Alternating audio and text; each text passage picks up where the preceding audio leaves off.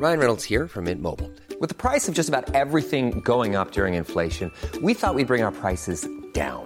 So to help us, we brought in a reverse auctioneer, which is apparently a thing. Mint Mobile unlimited premium wireless. Ready to get 30, 30, bit to get 30, bit to get 20, 20, 20, bit to get 20, 20, bit to get 15, 15, 15, 15 just 15 bucks a month. So, Give it a try at mintmobile.com/switch. slash $45 upfront for three months plus taxes and fees. Promo for new customers for limited time. Unlimited more than 40 gigabytes per month. Slows. Full terms at mintmobile.com.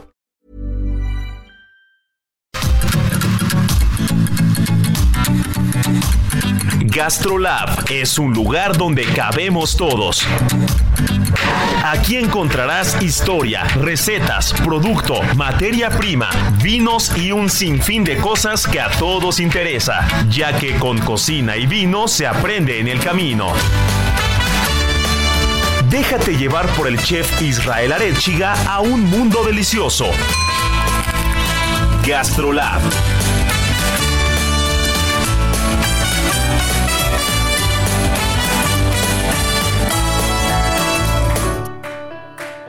Hola amigos, ¿cómo están? Están escuchando muy bien. Ya es la una de la tarde en punto, es fin de semana, Gastrolab está arrancando y, y ahora venimos muy afilados, traemos la copa de vino en la mano. Hablar de vino, saben que para Gastrolab es una cosa fundamental, somos amantes del vino, los restaurantes eh, tienen que darle ese lugar o ese, ese respeto, tienen que darle eh, esa cabida al tema del vino en general, pero el vino no únicamente se va a reducir a una botella o a lo que podemos encontrar en una copa, sino hay personas, que esa es la parte más importante, hay personas, hay familias, hay historia, y, y hoy tenemos eh, a, un- a una gran persona que, seguro nos va a platicar, nos va a llenar los oídos de historias muy interesantes, porque aparte tenemos que, tengo que reconocer que, que, que no lo conocía yo hace muchos años y que cuando tuve oportunidad de probar sus vinos en, en algún festival gastronómico aquí en México, yo me quedé, me quedé enganchado, me quedé tan, tan enamorado de los vinos que en el que al día de hoy considero el mejor restaurante que he comido en mi vida,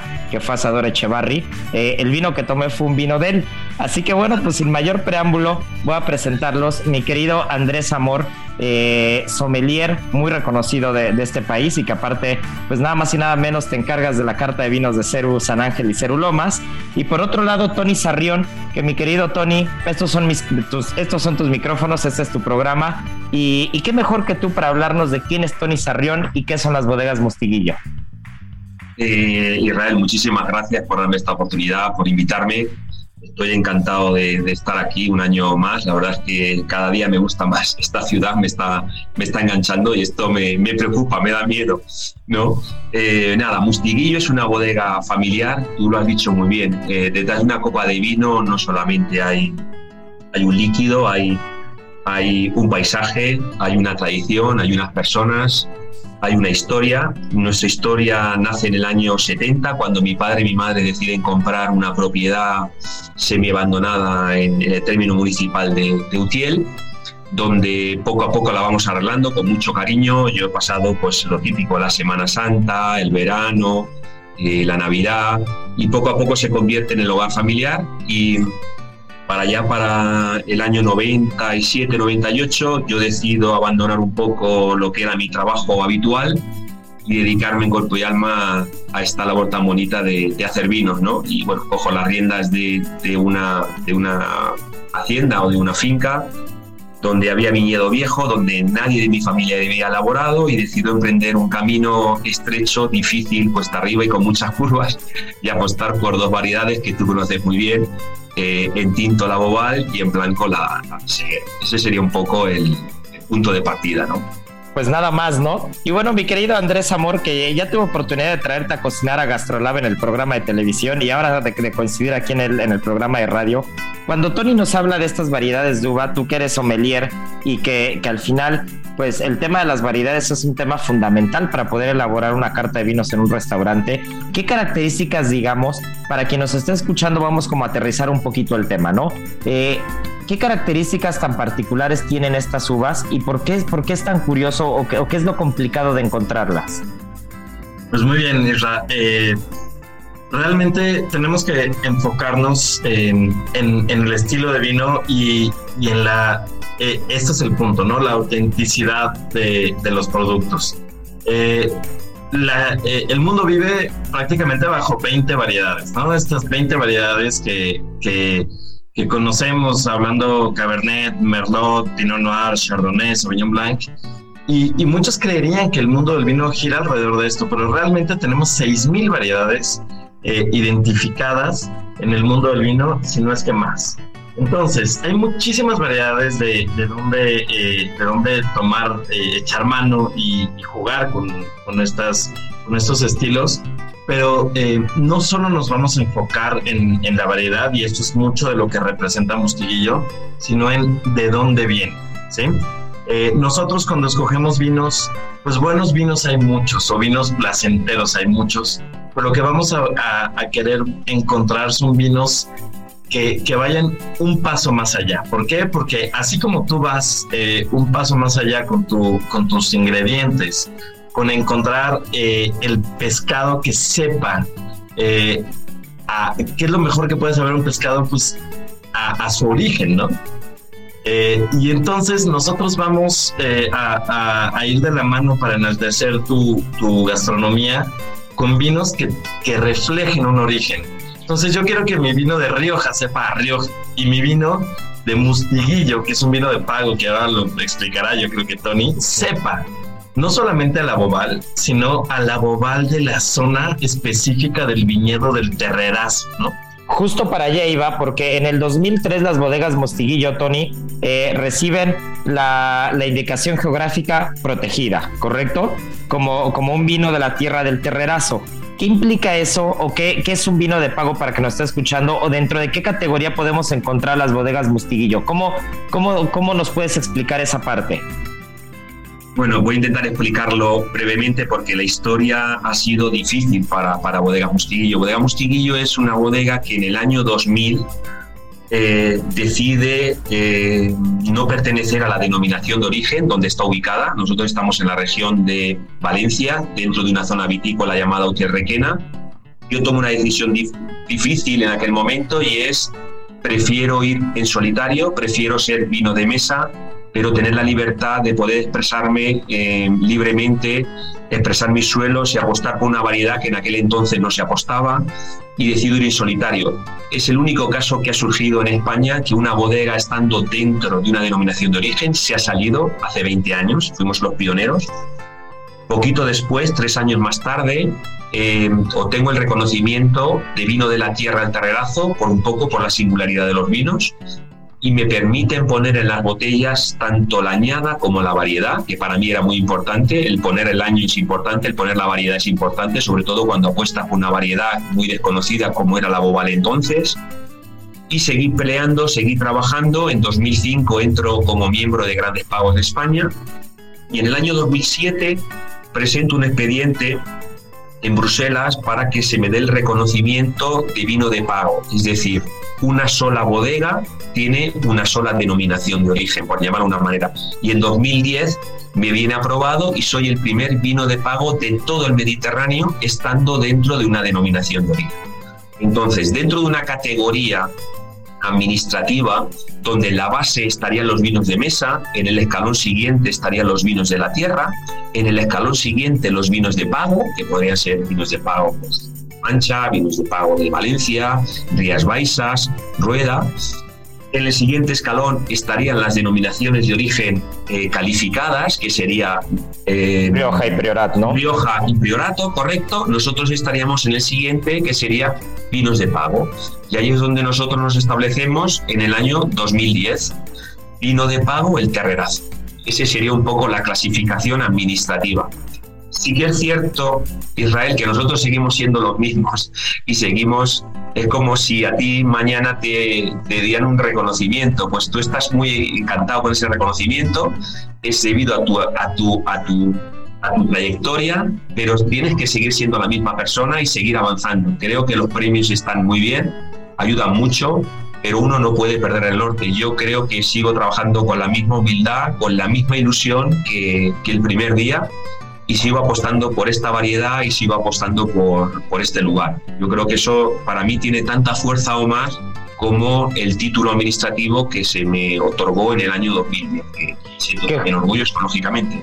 Que justo con eso arrancaba, ¿no? Con, la importancia de las personas, las familias, de quien está detrás, porque eh, las historias y lo que, lo, que, lo que hay a veces no lo vemos. Nosotros podemos ver una botella de vino, podemos ver una etiqueta, pero no nos imaginamos todo el trabajo y todo lo que hay detrás. O sea, imagínense para quien nos está escuchando que, tenemos aquí en los micrófonos a alguien que, que, tuvo el primer vino de pago de todo el Mediterráneo, ¿no? Entonces, eso, eso es, eso suena fácil o suena muy, muy sencillo contarlo en dos minutos, pero todos los años de trabajo y todo lo que hay detrás, bueno, pues solamente tú lo sabes, ¿no?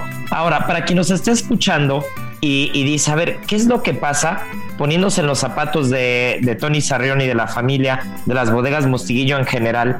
¿Qué es, eh, cómo describirías un ciclo de año completo? O sea, a partir de que, de que fue la cosecha anterior, ¿cómo, ¿cómo va avanzando para que alguien se imagine el proceso dentro de, dentro de los viñedos, ¿no? ¿Qué, cómo, se pueden imaginar que pasa este ciclo completo? Bueno, pues el ciclo completo, o sea, lo más bonito de, un, de la agricultura, en mi caso de la viticultura, lo más bonito es la recolección, es la alegría, porque llega el momento de recoger el trabajo de, de todo el año, ¿no? Entonces, en el momento tú has recogido eh, el fruto y, lo elaboras, empiezas a, pensar que el destino de cada viñedo ya tiene un destino en una botella, ¿no? Ya empiezas a decir, bueno, pues esta parcela o este suelo va a finca Terrerazo, esta garnacha va a la garnacha Mustillo y esta viña tan vieja de 1919 va a Quincha Corral, ¿no? Una vez has elaborado ese vino, tienes que pensar dónde lo vas a envejecer y durante cuánto tiempo lo vas a envejecer. Yo soy una persona que creo que las añadas hay que interpretarlas. Yo creo que a ti te pasará lo mismo en la cocina.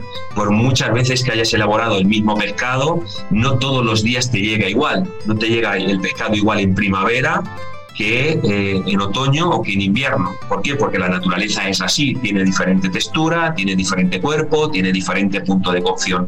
Pues para mí, eh, yo no tengo una fórmula mágica para hacer Bobal. Todos los años intento tener un hilo conductor pero siempre intento que los vinos reflejen fielmente la añada, porque si no, ¿para qué se la pondríamos? Por lo tanto, empiezo a diseñar, una vez lo elaboro, empiezo a diseñar la crianza. Imagínate que el año es un año eh, muy potente, muy estructurado, con mucho cuerpo, pues lo que intento de alguna manera es empezar a domar ese vino desde el principio, oxigenarlo un poquito más. Si la añada es muy difícil, la añada es lluviosa, el vino es más delicado, pues intento cubrirlo, protegerlo del oxígeno y que prácticamente no toque nada de barrica, barricas más grandes o depósitos de cemento.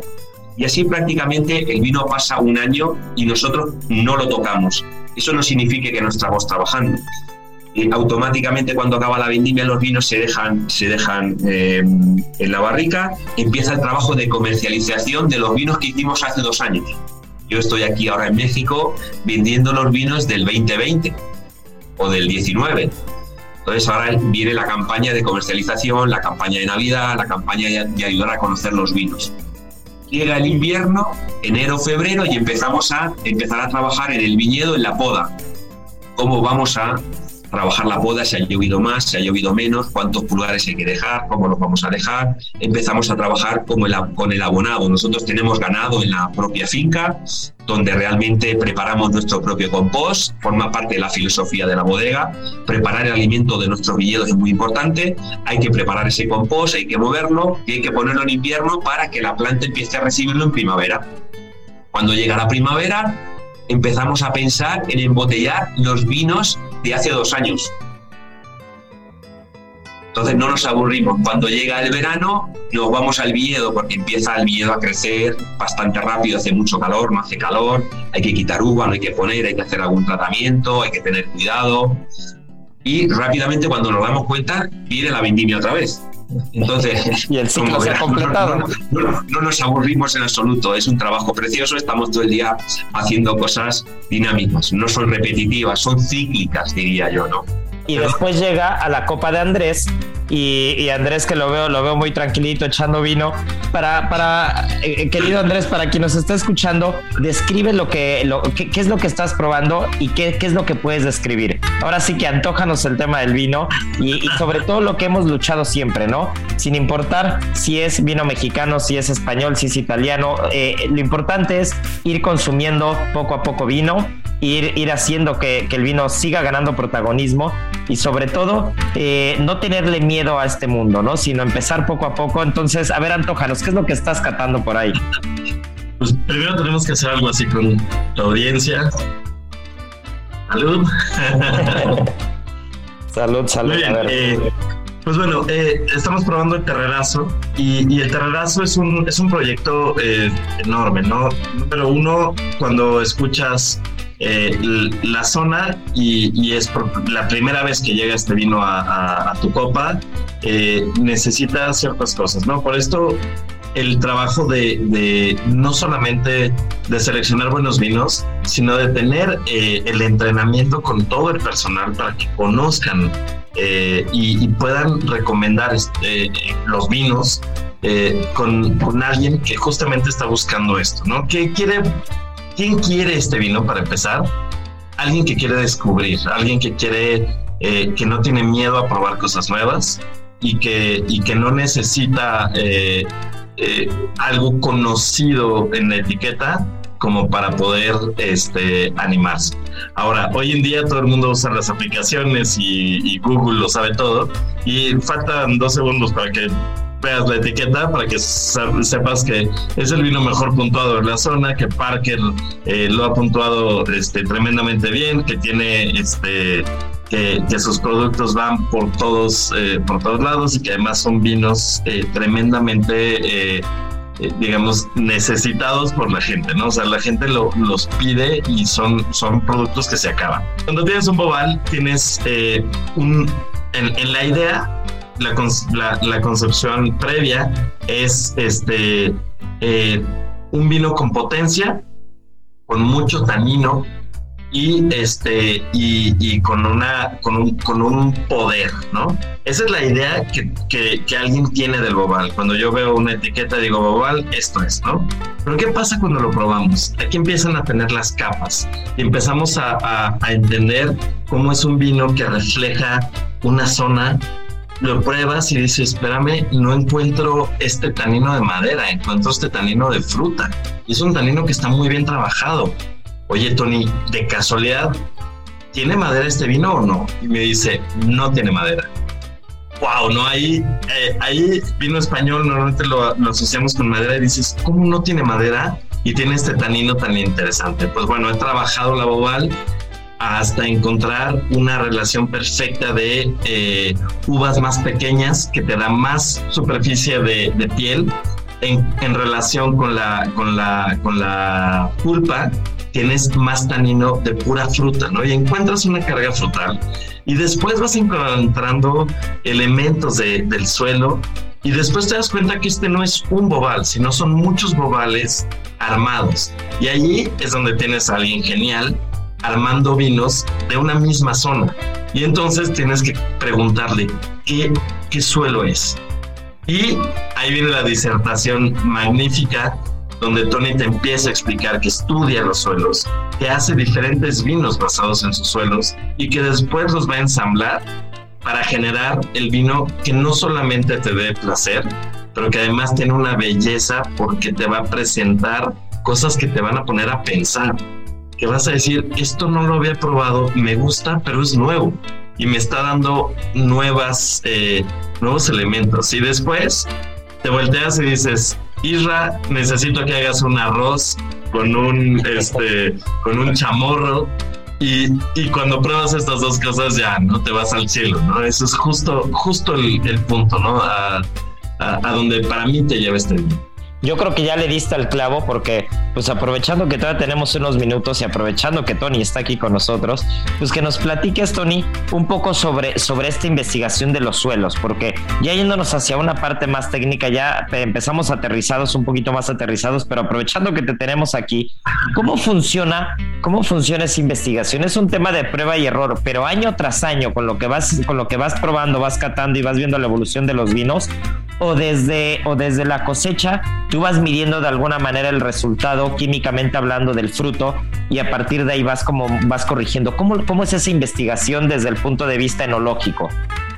más o menos es así. Tú ten en cuenta que un enólogo o un bodeguero solo tiene una oportunidad al año. Una vez has cosechado la uva, ya la has cosechado, no la puedes volver a poner en la cepa y volverla a cosechar una semana después. Entonces, un médico tiene tanta experiencia como operaciones hace, pues una persona como tú, un chef, tiene tantas oportunidades como platos o como, o como sesiones tienen un día, una semana, pero nosotros tenemos una oportunidad al año. Entonces, tenemos que tener una concentración, tenemos que afinar mucho nuestro cuchillo para cortar el momento justo. Em, como tú bien decías, es un poquito prueba y error, es también una parte científica, una parte muy importante de la sensibilidad. No nos olvidemos que este producto eh, la gente o el público se lo tiene que beber, tiene que disfrutar, tiene que sentir y yo tengo que transmitir a través de una copa de vino mi paisaje, el Mediterráneo, mi variedad, mi sensibilidad y mi suelo.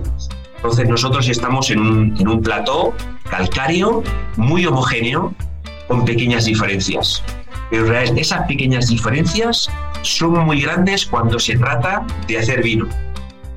Es decir, un suelo calcáreo con una estructura donde la planta puede explorarlo completamente, es decir, tanto la primera capa del suelo, en la roca fracturada, la grava, la arena y luego ya al fondo con el limo, me va a dar un vino muy complejo.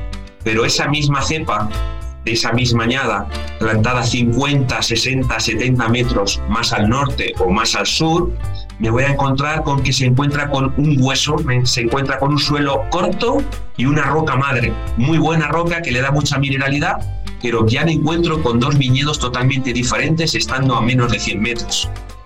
El segundo va a madurar mucho más rápido, va a tener un tanino mucho más marcado, me va a dar mucha más mineralidad. Tengo que estar listo para vendimiarlo un poquito antes y elaborarlo de una manera diferente, sin quitarle tipicidad. Pero es que me voy 200 metros más hacia adelante y me puedo encontrar un fondo de valle donde antiguamente pasó un riachuelo y me dejó un sedimento de arcilla. Me va a dejar un vino totalmente diferente. Voy a tener uvas más grandes, más mm, exuberantes, quizá con un aroma mucho más sexy, pero que realmente no me representan, porque es una pequeña parte, la tengo que elaborar y dejar aparte. Pues se trata de un trabajo muy minucioso y muy de conocer tus suelos y cada año tener la paciencia de elaborarlos completamente diferentes. Cuando ya llevas 5 o 6 años, los parámetros se empiezan a aparecer. Es decir, aquel suelo eh, me, transmite mucha mineralidad y mucha seriedad, el otro suelo me transmite algo mucho más blando y poca tipicidad, el otro suelo me ofrece mucha complejidad y ya empiezas a llamarle a cada parcela por su nombre. Y esos son los elementos que me, permiten hacer mi cuadro. Serían desde el verde clarito hasta el verde militar, serían desde un azul marino hasta un azul celeste. Todos esos pequeños detalles son los que me hacen a mí hacer este vino por eso creo que hay una parte científica, hay una parte de trabajo, hay una parte de, de acierto y error y hay una parte de sensibilidad. Yo creo que no se puede hacer nunca un gran vino si detrás no hay una persona con sensibilidad. no, bueno, es que... Yo ya no hablo de parámetros químicos, yo ya hablo de algo que te dé a ti placer. Es decir, es como cuando tú haces un plato y la gente lo prueba y dice, toca el cielo. No tiene, no tiene valor. Da igual que te pongan estrés Michelin, cuando un cliente te dice eso, vamos, es, es algo fantástico. No, bueno, es que mi querido Tony, te imagino como si, como si estuvieras confeccionando alta costura, pero desde el campo, desde la viña, eh, desde, desde, este vino de pago, desde esta bodega de pago, que, que pues realmente lo que nos acabas de explicar es eso, ¿no? Esa singularidad de los terrenos, esa singularidad de las viñas y el resultado en la botella, pues habla por sí solo. De verdad, eh, pocas personalidades en el mundo del vino podemos, podemos tener la fortuna de tener por aquí. Así que bueno, mi querido Tony Sarrión, qué gusto, qué gusto tenerte por acá. Felicidades porque Bodegas Mostiguillo eh, es, es, es, probablemente una de, las, una de las bodegas que más disfruto, que, que, sin importar en qué país o en qué lugar estoy, si veo un vino tuyo lo pido y lo digo, lo digo honestamente. Y bueno, pues querido Andrés, qué gusto saludarte como siempre y te tendremos aquí de vuelta para que nos platiques más cosas. Gracias Israel, un placer, muchísimas gracias, un abrazo muy fuerte. Gastrolab, el lugar donde cabemos todos. Vamos a una pausa y regresamos.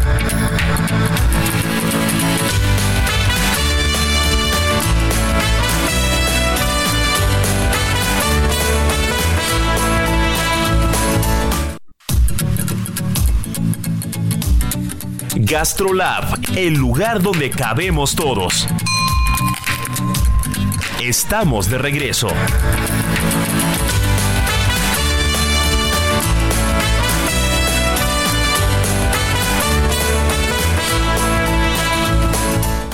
Bueno, pues ya estamos de vuelta y un cocinero mexicano de esos que con solo escucharlos aprendes algo en dos segundos. Ryan Reynolds here from Mint Mobile. With the price of just about everything going up during inflation, we thought we'd bring our prices down. So to help us, we brought in a reverse auctioneer, which is apparently a thing. Mint Mobile unlimited premium wireless. Ready to get 30, 30, bit to get 30, bit to get 20, 20, 20, bit to get 20, 20, bit to get 15, 15, 15, 15 just 15 bucks a month. So, Give it a try at mintmobile.com slash switch. $45 upfront for three months plus taxes and fees. Promo rate for new customers for limited time. Unlimited more than 40 gigabytes per month. Slows. Full terms at mintmobile.com. Y es mi querido Lalo Plasencia. Mi querido Lalo, bienvenido. Estos son tus micrófonos, ya te hemos tenido antes. Y qué Sí. gusto que hagas ajo empezar el año contigo. Irra, pues nada, empezarlo contigo es un placer y un honor, créeme que sí. pa- La admiración es mutua y el respeto por lo que haces tú, por lo que haces en, en tu trabajo como cocinero, que es brillante y, y admirable. Y, y eres de las personas que cuando yo digo que cuando sea grande quiero ser como tú. Solo Ah, cuando pues, grande. ¿eh? Solo cuando seas grande. Soy de esas personas que creía o ha vivido equivocados creyendo que las carnitas son confitadas. Entonces tú empezaste a desarrollar en tu centro de investigación gastronómica, empezaste a, desarrollar el tema y empezaste a, a desmenuzar lo que era el método Quiroga. A pesar de que todo mundo en Veracruz sabe hacer un pescado a la veracruzana, el cómo lo haga cada familia es muy diferente. Y lo mismo pasará con las carnitas, ¿no? Absolutamente. Es un plato nacional. Esto es un plato que es, es poder puro, ¿sabes? Es mexicanidad absoluta difundida por el mundo. Y en ese nivel es el que hay que tener nosotros como cocineros. Tenemos que adentrarnos y responsabilizarnos más para comprenderlo en, en profundidad. Y eso empecé a hacer yo hace seis años. Y la pregunta fue, ¿Qué son las carnitas, Isra? O sea, ¿qué, es un plato denominado carnitas? ¿Cómo, ¿Cómo se hace? ¿Cuáles son sus márgenes técnicos? ¿Cuáles son sus temperaturas, sus tiempos de cocción, los momentos de poner sal o no sal, de poner la carne, de poner el cuerito, de poner los chamorros? ¿Por qué se tiene que poner de una manera o de otra? Y empezamos a, eh, yo me dedico a hacer investigación en cocina mexicana, a mapear lo que hace la gente en la realidad, en, en lo empírico, en los puestos, en las casas, en las familias, en las ciudades. Y en 2016 fuimos a Quiroga con una intención de saber cómo se hacen las carnitas en la ciudad que se denomina la capital mundial de las carnitas. Es decir, si tú entras a una ciudad, Isra, y dice, bienvenidos a Quiroga, capital mundial de las carnitas, pues algo han de saber, ¿no? ¿No? ¿Sabes? O sea, al final tendrá algún conocimiento tradicional allá adentro. Como si tú entras a Champaña y de alguna u otra manera sabes que ese lugar es históricamente el lugar de origen y de tradición de una bebida que todos conocemos, que es la champaña. Sí, claro, hay un punto, hay un punto de partida, ¿no? Hay, hay, hay un origen, hay un origen que si bien eh, ahí es donde entra la discusión, por llamarlo de alguna manera, o ahí es donde entra el intercambio de ideas y el intercambio de conceptos, o, o lo que tú decías, ¿no? Preceptos y sobre todo prejuicios, porque la gastronomía está muy llena de prejuicios. No, no, nos, no, no nos hagamos los que no, ¿no? Cuando, cuando sabemos perfecto que como cocineros, eh, aunque no lo somos conscientemente, inconscientemente ya que estás en la cocina, tiendes a sacarlos, ¿no? Yo soy, yo soy un fiel creyente de que no hay pelea, de que hay conciliación histórica, de que lo que debemos de hacer es no buscar culpables de ver quién dominó a quién y quién conquistó a quién. No, señores. Sí, vivimos un proceso de sincretismo violento, no violento, católico, religioso, no religioso. Es decir, hubo de todo en un proceso de conquista. Nunca antes lo había visto porque fue transatlántico, ¿sabes? Es decir, fue al final el, el hecho de que un imperio cruzara el mar y resulta que conquista un, un lugar que eh, le tocó ganar. Bueno, pues ya está. Yo no soy responsable de lo que haya pasado hace 500 años, ni tú, ni yo, ni nadie. Pero sí somos beneficiarios de ese sincretismo. Mi labor desde hace más de 10 años, es poner en claro que la cocina mexicana es una eh, consecuencia de un montón de influencias. Es una consecuencia de un montón de influencias que en 1521 conocieron a una influencia enorme que viene también a aportarnos cosas y que juntos construimos lo que hoy denominamos cocina mexicana. Porque no hay tamal que no tenga manteca de cerdo. Me explico. O sea, no Sí, hay maíz sí, que unido a la manteca no haya sido brillante la unión. Y eso es mi propuesta. Pero lo que es cierto, para efectos técnicos, de, difusión técnica, para los que nos dedicamos a hacer cocina y para los que quieren hacer cocina o ejecutar cocina, hay que ponerle orden y estructura a las condiciones técnicas puntuales que se desarrollaron o que se han venido desarrollando en México desde hace más de 500 años. Y es una realidad, Isra. Es decir, México desarrolló técnicas propias porque las adaptó al terreno. Influencias como la del cerdo o influencias como la de las frituras, influencias como otras tantas, como las de las especias, las hierbas aromáticas, las semillas. El, ¿Sabes qué sería un mole almendrado sin la almendra, querido? Y la caña de azúcar, ¿no? La misma caña de azúcar. Claro. Y ahí es justo donde, donde cuando platicabas tú de la capital mundial de las carnitas, ahí es donde justo, justo es la parte a la que quería llegar, ¿no? La parte de decir, ok, somos un sincretismo y somos un mestizaje, pero ¿qué tuvo que haber pasado para que fuera Quiroga la capital mundial de las carnitas? La parte curiosa, y esa es la parte que a mí me encantaría saber, es, algo sabe Quiroga de carnitas, pero ¿cómo fue Quiroga esa ciudad? Hubo un proceso interesante en, el siglo XVI y XVII de evangelización, en donde Vasco de Quiroga, es decir, el gran este, ordenado franciscano, eh, lo que hizo fue eh, algo en, la zona de Michoacán como no se había visto en ninguna otra parte de México, que fue dividir, digamos, las regiones por oficios, ¿sabes? A una región, tú conoces Santa Clara del Cobre. Bueno, sí, a ellos desde inicio en aquellos órdenes les dijo, ustedes se van a dedicar a hacer cobre, a trabajar el cobre y trabajar eh, piezas de, de, de, de, para cocina y piezas para ornamento.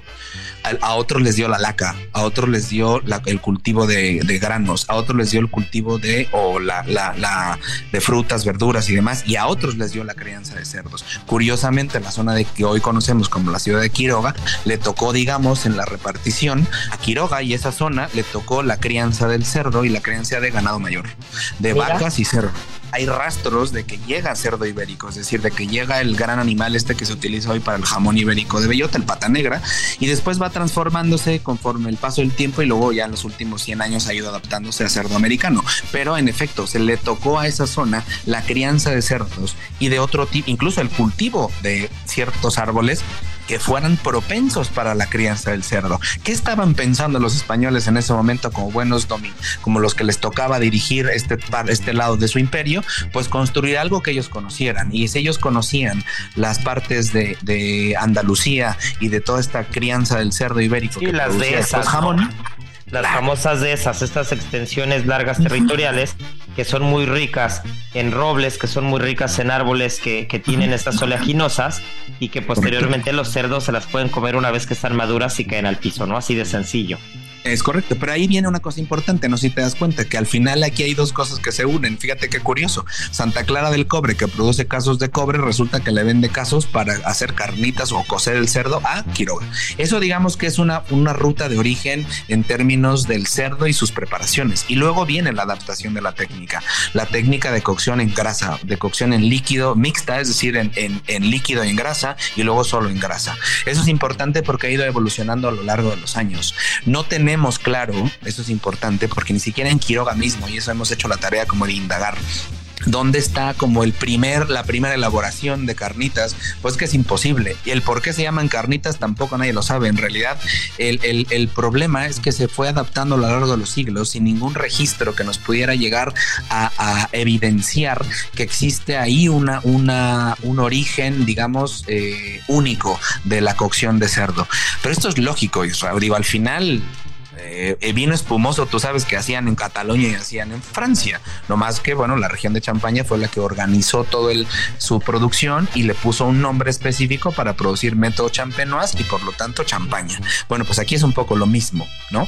Sin denominaciones de origen. Es decir, ha habido, ha sido un proceso natural de los siglos que ha ido haciendo que la gente cocine cerdo de manera natural y lo ofrezca como carnitas. Hoy tú no te vas a encontrar este, denominaciones de origen de, de carnitas, no te vas a encontrar una academia, no te vas a encontrar una cofradía de las carnitas, como puede suceder en otras partes del, mundo que tú lo has vivido y que sabes bien cómo funcionan y cómo protegen sus, sus productos o sus técnicas o sus procesos. Al final protegen incluso la, la, la, algunos utensilios o herramientas que son ancestrales. Bueno, aquí no sucede eso. Lo que pasa es que nosotros lo que hicimos en 2016 fue darnos cuenta de estas ausencias y fue también darnos cuenta que eso había una oportunidad muy grande para poder comprender que la cocina mexicana está llena de técnicas que no han sido estructuradas, organizadas, redactadas, puestas en orden para poder después comunicarse como una técnica propia. Claro que no se niega el origen, por supuesto que no. Mira, en el método Quiroga, la página número 9, que es un que te tengo que enviar el documento eh, que, que está renovado ya, que en septiembre lo reescribimos, y decimos, nos dedicamos a escribir prácticamente cinco cuartillas muy largas de por qué las carnitas no son confit. ¿Por qué? Porque al final hay diferencias sustanciales a lo largo de los siglos de por qué no es una confitura. Empezando con las temperaturas, empezando con los sistemas de producción, con las, con las intenciones de cocción, con las maneras de, de incluso de preservarlo o no. Es decir, hay un, hay un sistema que se ha ido dando en la zona para poder producir carnitas y venderlas en automático. En 2016 nos dimos cuenta de la existencia de un producto importantísimo que es la manteca en donde se cocinan esa carne de cerdo. Esa manteca al final ellos, los carniteros, la gente que se dedica a hacer carnitas en Quiroga y en las zonas aledañas, se dedican a guardar su manteca, a preservarla, irla cuidando, limpiando, refrigerando o manteniendo viva, que no se fermente o no se oxide o no se enrancie, de tal manera que pueda seguir ellos eh, manteniendo vivo su negocio. ¿Cuál fue, una vez estando en Quiroga, ¿qué, cuál, cuál, fue la, la, manteca que te encontraste o que se encontraron en la investigación que más tiempo llevaba? En 2016, esto es importante y que esa es una gran pregunta, Isra, porque nosotros eh, tenemos en Sigue México una, una, un principio, le llamamos el principio de las dos mitades. La gastronomía es una confluencia entre, entre elementos socioculturales, es decir, intangibles, eh, que son meramente parte de la, de, la, de, la, de la percepción humana, es decir, que son parte del andar humano, y luego hay elementos también que son medibles, científicamente comprobables, ¿no? La manteca madre es una de esas cosas que confluyen las dos. La manteca, nosotros no existe el, primero, no existe el concepto de manteca madre en ningún lado. Nosotros en 2016 lo diseñamos. Lo único que le pusimos fue nombre, lo organizamos, vimos cómo funcionaba, le pusimos nombre y apellido, lo escribimos, vimos cómo lo operaba la gente y luego ya pusimos propias reglas y empezamos a construir un sistema para que la gente entendiera que funciona como eso, como una manteca viva. Pero es un sistema cultural también, que nosotros no podemos medir tangiblemente ni comprobar con números, pero sí podemos comprender la relevancia cultural que tiene una manteca en la zona. Ejemplo, con lo con Carnitas Carmelo, que fue donde hicimos la investigación y en el año pasado regresamos el documento de Método Quiroga. Esto es importante, Isra, porque nadie nadie regresa a documentos de investigación cuando los termina, ¿no?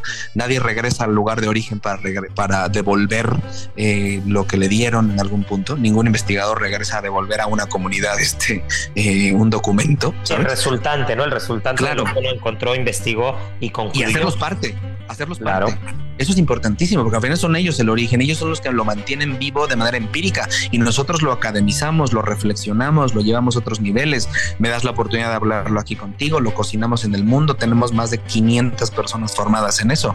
Entonces al final, al hacerlo, nos permite hacer esta, esta conjunción de saberes y a ellos les da valor sobre lo que tienen, son, son conscientes del valor de lo que tienen. La manteca en carnitas Carmelo es una manteca que eh, en un caso que tiene más de 100 años. Uno de los casos tiene más de 100 años. El resto podrá llegar a tener alrededor de 30, 40. ¿eh? O sea, en eso están en promedio. El caso, solo el utensilio, ¿vale? Eh, la manteca es una manteca que van cambiando y van moviendo, pero puede llegar a estar viva, digámoslo así, pues todos los días en una trazabilidad a lo mejor de 15, 20 años. Irra, es muchísimo tiempo. No, Ahora, estadísticamente tiempo. hablando, porque hicimos la cuenta, hicimos una prospección estadística muy dura y además muy, nos costó mucho trabajo entender que estadísticamente hablando, es decir, la manteca que puse hoy no va a vivir 15 años. La vamos a ir alimentando de manteca nueva, va a ir agregándose otra, se va a ir limpiando, ¿sabes? Va a ir evolucionando. Entonces, no es que exista la manteca durante 15 años, sino más bien es, es que nunca ha dejado de, de, alimentarse, nunca ha dejado de existir. Te voy a poner un ejemplo con la masa madre. La masa madre tú la, la empiezas hoy y eh, la vas alimentando, ¿no? Con ciertos sí, vas sacando, vas sacando una parte y claro. después la vuelves a alimentar, ¿no? Vuelves a, vuelves a alimentar con la misma cantidad que sacaste. Claro, las levaduras que existen, digamos, son las nietas de que existen el próximo año, en 2024, de la, de la, de la masa madre masa que madre. usamos hoy, pues en realidad ya a lo mejor están muertas o están muy viejas. Entonces al final ya, ya es una masa que fue renovada continua y constantemente. Entonces, estadísticamente, matemáticamente hablando, ya hay muy poco rastro de eso que empezaste hace un año o hace 15, pero el valor que tiene mantener algo que no se echa a perder, mantenerlo en un caso, mantenerlo vivo, repartirlo a tus amigos, dar que siga cocinándose, darle un tiempo de descanso, tratarla como un ser vivo, Israel. Esto es el valor cultural que tiene ese producto. Si estuviéramos en otro lado del mundo, habría cofradías de la manteca madre, cofradías para proteger esas mantecas madres de cada uno de los carniteros importantes que llevan a lo mejor 80 o 100 años cocinando carnitas. Y resulta que eh, que a lo mejor son los grandes cofrades de la manteca y de las carnitas, y cada año habría una bendición de los casos nuevos, ¿sabes? Habría toda una ceremonia y elementos culturales que protegieran ese, ese quehacer cotidiano. No sé de verdad si la manteca que, me están dando hoy, manteca madre que dice los carnitas de olivo que tienen desde hace 20 años, a lo mejor exista matemáticamente. Por supuesto que ya no, pero culturalmente hablando, simbólicamente hablando, sí. ¿Ves cómo te hace pertenecer? ¿Ves cómo te hace como este clic de, de saber que existe algo que está guardado allá adentro, que te hace sentir que perteneces a un pueblo, que perteneces a una tradición? Ese es el valor que le tendríamos que dar y eso es lo que nosotros vimos en 2016, que teníamos que ir documentando, eh, escribiendo y además difundiendo. Aunque a veces la gente no le guste el concepto y crea que es una chorrada, una tontería, no. Lo que estamos es poniendo en contexto un valor cultural que debe pensarse y por lo tanto protegerse y difundirse. Oye Lalo, y aquí a mí me, surgen algunas dudas que para empezar voy a adelantar que, la parte del sexto sabor, si tú estás de acuerdo, te tengo que invitar al programa de la siguiente semana para hablar de ello, porque nos quedan. Amigos, que hablo mucho, perdóname. nos quedan un par de minutos eh, en esta parte. del tiempo se nos va como agua siempre que tú y yo platicamos. Pero en estos dos minutos que nos quedan, quiero hacerte dos preguntas muy concretas. La primera es: ¿qué es la diferencia sustancial así explicada para quien nos está escuchando, del método Quiroga contra un confitado normal. Y la segunda, si nos da tiempo, ¿qué necesitaría el método Quiroga o las carnetas de Michoacán para formar un ADO? Primero, amigo, la, diferencia sustancial y muy clara son las temperaturas y el origen. Una, un confitado está alrededor de 60 65 grados en promedio, digámoslo así, y es en realidad un sistema de preservación de una proteína. Es decir, no está pensado para un consumo inmediato, sino el origen de esa técnica está pensado para preservar la proteína en su propia grasa. Se cocina a larga, en largo tiempo a una temperatura en 63, 65 grados en promedio para preservarse allá adentro para el invierno. Las carnitas no. Las carnitas están hechas en un promedio de temperatura en su propia grasa, grasa de cerdo, en un promedio de 90 a 95 grados centígrados para consumo inmediato y las carnitas no se guardan. Eso es un punto álgido y un punto diferencial importantísimo. Parece una ridiculez, pero en realidad es que nunca se había medido la temperatura antes hasta que nosotros lo hicimos. Y nosotros promediamos en todo el país durante tres años para saber cuál es la temperatura promedio de cocción y hablar de un método válido para decirte estos datos. Eso es lo que existe en el mundo. Ahora, mientras que el confit es una es solo grasa, es decir, es solo la grasa de la proteína que estás cocinando, puede ser cerdo, puede ser pato, puede ser alguna otra proteína. En el caso de las carnitas también hay elementos que tienen que ser integrados, es decir, una salmuera y eh, aromáticos o caramelos. ¿Sabes? Todo este mundo diverso que le da a las carnitas entre que le ponen Coca-Cola, le ponen leche, le ponen jugo de naranja y todo esto, nosotros lo medimos también para incluirlo, pero le pusimos los rangos mínimos o máximos de adición para que no contaminen esa manteca madre. O sea, tiene que haber esos elementos para existir, al menos uno de los tres grandes elementos que es la salmuera. En el caso de, la, de los confitados no se le agrega ninguna sal, ni mucho menos una salmuera en la cocción, porque en realidad lo que estás haciendo es eh, que la fibra se infiltre de grasa para preservarla más tiempo. En el caso de las carnitas, estás cociendo en grasa para venderla y comértela de inmediato. Y para hacer la técnica o para hacer el preparado, una especie de deo o, preservarla como un patrimonio, ¿qué tendría que pasar? Primero, tiene que pedirlo directamente el pueblo de origen. En este caso, Quiroga tiene que ser el impulsor de esa necesidad, ¿no? Nosotros con Carnitas Olivo en septiembre del año pasado fuimos y entregamos el método Quiroga como una acción de devolución de lo que hemos ido investigando a lo largo de los años y ellos tienen la intención, sobre todo las generaciones nuevas, Isra, esto es importante, las generaciones que tienen nuestra edad, ¿no? Generaciones que están más frescas y que quieren hacer cosas nuevas, quieren impulsar que se proteja esta, esta, esta ejecución de carnitas. Pero tienen que ponerse de acuerdo, tiene que eh, los carniteros, la gente, el gremio, de, en el caso de la ciudad de origen, como dice que es Quiroga, tiene que ponerse de acuerdo para llegar a homologar, digamos, un método estructurar una técnica y de esa manera poder proponerla para legalizarla en el registro de propiedad intelectual y por lo tanto en registro eh, internacional de propiedad intelectual, de denominaciones de origen. Nosotros lo que hicimos fue adelantar el trabajo y, y además nos unimos siempre a este proceso legal que es muy largo. Eh, si es que ellos lo piden, por supuesto que el método Quiroga está dispuesto para ellos, ya se los dijimos, que ellos están, eh, que se sientan libres de que nos usen así México y a la investigación de método Quiroga para poder eh, eh, impulsar la denominación de origen de carnitas para Quiroga, Michoacán. Pero es un proceso largo de acuerdos entre los productores, primero, de financiamiento que tiene que ver con, con privados, es decir, los productores, y eh, que se involucre el Estado, en este caso primero el gobierno, el gobierno, el municipio de Quiroga y el gobierno de Michoacán, ¿no? Es correcto, para después alzarlo y, pedir, solicitar vía el gobierno de Michoacán al gobierno federal la elevación de esta metodología y de esta estructura académica a un grado de denominación de origen para proteger la ejecución de las carnitas. Ahora, nosotros, nuestro documento ISRA no es la metodología elaborada en Quiroga, es decir, nosotros lo enseñamos a hacer carnitas como en Quiroga. Esto en realidad es un nombre que le pusimos para honrar la ciudad. Nosotros pasamos tres años documentando todas las carnitas en México para poder saber que hay una metodología específica para producir carnitas. Ellos les tocará proteger su sistema tal como lo ellos lo entiendan. ¿Sí claro, si ellos, si ellos lo quieren, y, en caso de que lo quieran y lo, requieran, evidentemente, SIG México, eh, evidentemente tú a cargo y como, como cabeza y como, como miembro principal de SIG México, y toda la investigación que han hecho a lo largo de estos años está a su disposición, ¿no? Absolutamente, sí, se lo hemos dicho ya y lo, y lo saben. Nosotros lo que hicimos fue provocar también de que ellos pensaran que sus conocimientos son de un valor eh, altísimo y además culturalmente hablando son prácticamente la esencia de la región y por lo y después son la esencia de un estado porque eh, hablar de carnitas es prácticamente hablar de, de, un plato que es relevante a nivel internacional insisto. Es decir proteger las carnitas no debería ser una labor solamente de Quiroga pero como en el letrero de entrada de Quiroga dice la capital mundial de las carnitas les toca a ellos amigos. Sí claro. Y nosotros como Sigue México estamos a su disposición.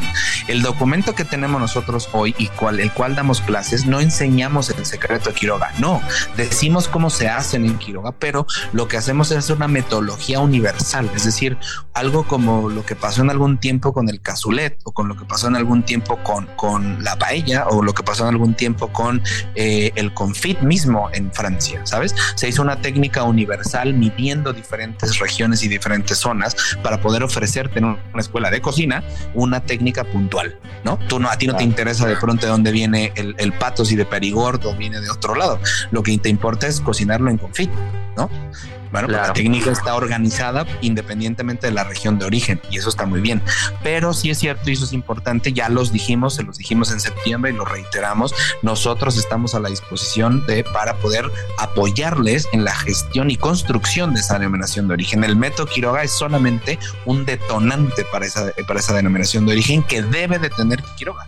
Ahora, si no la obtiene, lo, al menos lo que podrían empezar a hacer es gestar, como ya lo van a empezar a hacer este año, espero, gestar eventos de carnitas. Amigo, no, tú no has escuchado un solo evento de carniteros en, Quiro, en, Michoacán cuando tienes la mayor cantidad de, eventos de cocina tradicional en México que son en Michoacán, ¿sabes? O sea, debería de haber más eventos de carnitas y no los hay. Claro. No, claro, creo que, creo que falta mucho, mi querido Lalo, falta mucho eh, por avanzar y por hacer, pero creo que con investigación como la tuya, con el trabajo que está haciendo eh, pues, centros de investigación como el SIG, eh, que, para quien te quieras eh, seguir en Instagram, para quien nos esté escuchando, SIG México-Lalo Plasencia, y tú, como, y tú estás como Lalo Plasencia, para quien esté interesado demasiado y, quiera formar parte del centro de investigación, quiera tomar alguna clase, quiera escuchar o simplemente ver lo que subes porque hay mucha información al respecto. Te doy una, una primicia, amigo, que vamos a grabar el curso de Método Quiroga para la plataforma Culinary, que será un curso en línea a muy bajo costo para que la gente eh, se inserte al mundo de las carnitas y quiera profundizar alrededor de las carnitas y eso estará alrededor de seguramente en, en abril estará listo, ¿no? No, bueno, pues estaremos pendientes, pero antes de eso ya te tendremos aquí nuevamente en Gastrolab Radio. Y pues nada, muchas gracias por escucharnos. Esto es Gastrolab y nos vemos la siguiente semana. Aquí concluye otra emisión más de Gastrolab, el lugar donde cabemos todos. Déjate llevar por el chef Israel Arechiga a un mundo delicioso. Una emisión de Heraldo Media Group. GastroLab.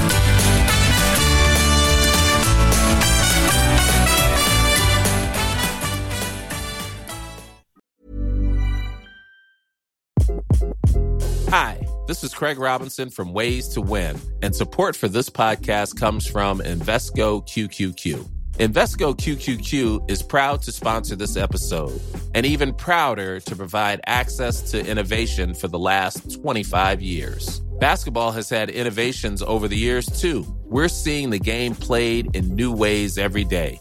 Learn more at Invesco.com slash QQQ. Let's rethink possibility. Investco Distributors, Inc.